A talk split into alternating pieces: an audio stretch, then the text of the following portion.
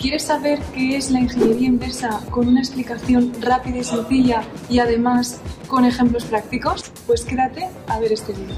Yo soy Irene Ramos, ingeniera en diseño industrial con máster en Product Design y he aplicado la ingeniería inversa en muchos de mis proyectos de diseño. Así que si te interesa, quédate hasta el final del vídeo porque es cuando te explicaré una aplicación práctica a uno de mis proyectos. Este vídeo forma parte del Diccionario de Diseño Industrial. La ingeniería inversa es el proceso de descubrir los principios tecnológicos de un objeto, una herramienta, a través del razonamiento deductivo, analizando su estructura, sus procesos, cómo funciona. Si esto del razonamiento deductivo te suena chino, te invito a que veas un vídeo que hice por aquí donde explico los distintos tipos de razonamiento y cuál es el que nos hace especiales a los diseñadores. Entonces, la ingeniería inversa, dicho de otra manera, se trata de coger un dispositivo mecánico o electrónico y analizar cómo su estructura, su funcionamiento, con el objetivo de adquirir aprendizajes y de esa forma poder diseñar un producto completamente nuevo y mejorado, pero sin copiar los detalles del original. ¿Lo vas entendiendo? Lo mejor es remontarse a los orígenes de la ingeniería inversa. La ingeniería inversa es una rama de la ingeniería relativamente reciente cuyos orígenes se remontan a la Segunda Guerra Mundial, cuando la tecnología armamentística empezó a ser tan importante que ambos bandos, los aliados y las potencias del eje, se dedicaban a capturar aviones, máquinas y armas del enemigo para estudiarlas y buscar sus puntos débiles, ya que esto les podía dar una ventaja estratégica frente al bando contrario y ganar la guerra. Por supuesto, no tenían ni los planos ni las instrucciones de cómo funcionaban esas máquinas, pero debían analizar esos objetos que sí que conseguían recuperar para poder diseñar algo que fuera aún más potente y encontrar la forma de estudiarlos y aprovecharse de ello. Y ahora estarás pensando, ah, eso es lo que hacía yo cuando era pequeña y me ponía a desarmar los juguetes para averiguar cómo funcionaban. Exacto, eso es. ¿Cuáles son sus aplicaciones en el día de hoy? Pues la verdad es que la ingeniería inversa tiene muchísimas aplicaciones en todo tipo de empresas y en cualquier ámbito tecnológico. Algunos de los usos principales son 1. Investigar, analizar y comprender la tecnología utilizada por otras naciones o empresas. 2. Desarrollar productos que sean compatibles con otros productos sin tener acceso a los detalles técnicos de los últimos. 3. Comprobar la seguridad de un producto. En informática, por ejemplo, para detectar esas brechas de seguridad que puede tener un software.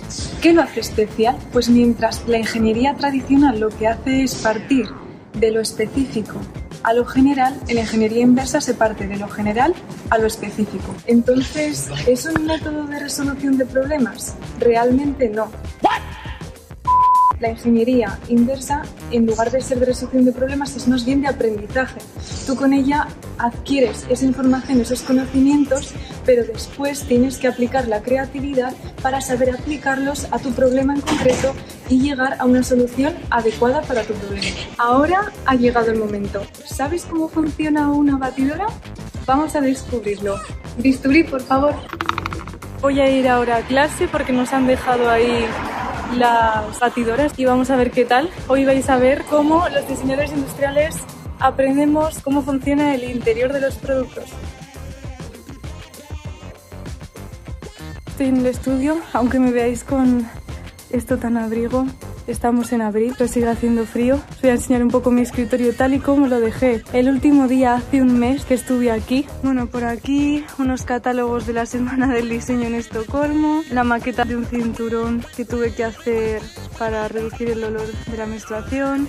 Estos son prototipos para esta maqueta. Esta es una maqueta en papel. Esto es papel y esto es cartón pluma. Y es una maqueta de un diseño de una lámpara para oficina que no pudimos llegar a completar. Aquí tengo algunos bocetos y este desastre básicamente es mi escritorio. Por aquí parece que tenemos las batidoras. Aquí tenemos un modelo y este de aquí. Así que que empiece el juego.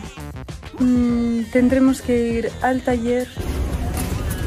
Este es el workshop y vamos a por destornilladores. Yo creo que necesitamos estos de aquí.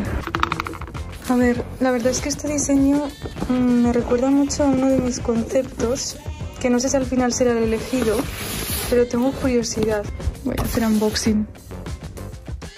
Tenemos cuatro tipos distintos de varillas. Pues esta es la batidora. Primera apreciación. Ahí tiene un tornillo. Por aquí esta va a ser la división que vas a tener que abrir.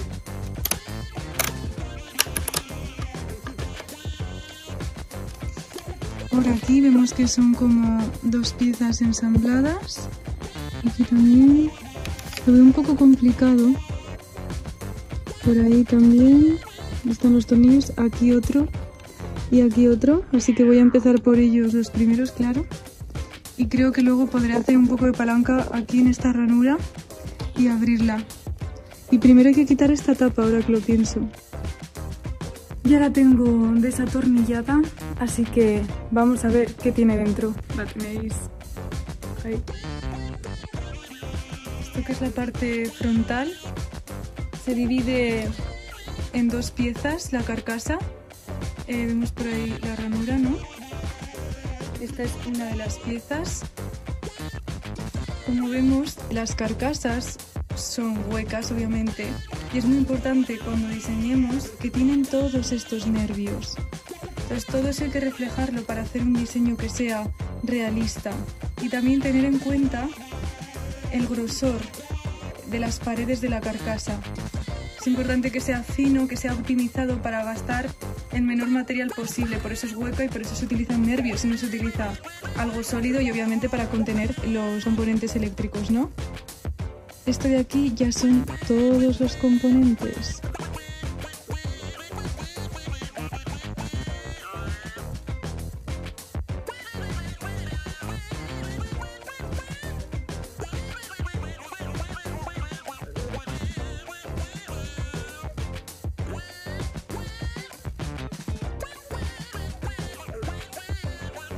Se utilizaría así. Pues aquí están los botones Aquí se fue la voz, pero la Irene del futuro os lo va a explicar. Eso de ahí es un muelle y es un mecanismo, es mecánico y ese es el botón de eject. Entonces es el botón que sirve para expulsar las varillas cuando se presiona. Luego también tiene este de velocidad. Mueve, como veis, esta parte metálica mueve esas pletinas. A cada una de ellas. Entonces supongo que cada una estará conectada a un ritmo distinto del giro del motor. Actúa como un conmutador.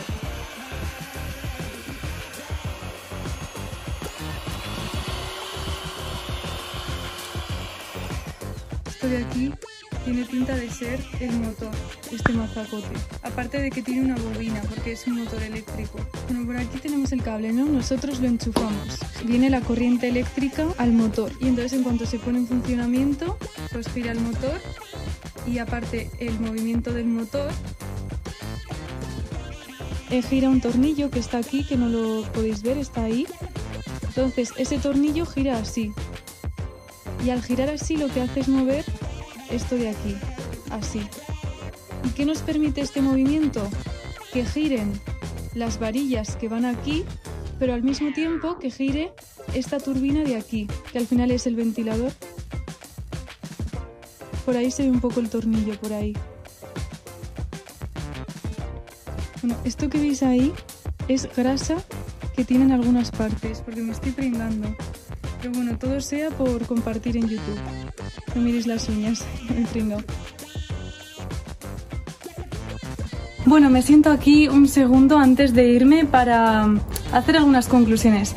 La verdad es que si tenéis la oportunidad de comprar un producto sobre el que estéis diseñando, tenerlo en vuestras manos, poder verlo funcionar en vivo, poder tocarlo, poder separar sus partes con un destornillador es muy sencillo y ver cómo funciona todo su interior, sacar vuestras propias conclusiones, empezar a preguntaros por qué esos grosores en las carcasas, por qué esto va así, va a hacer que comprendáis mucho mejor cómo funciona el producto para poder diseñarlo mejor.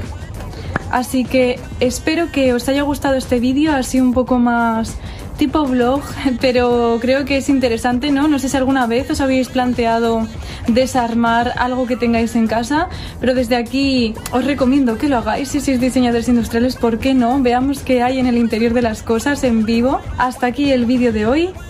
Nos vemos en el siguiente vídeo, ya sabéis, todos los sábados. Nada de sábados, publicamos los domingos, domingos de diseño. Y a veces también los viernes que hay vídeo extra o blog. A la misma hora, 6 horas española. Y como os digo siempre, no dejéis de crear.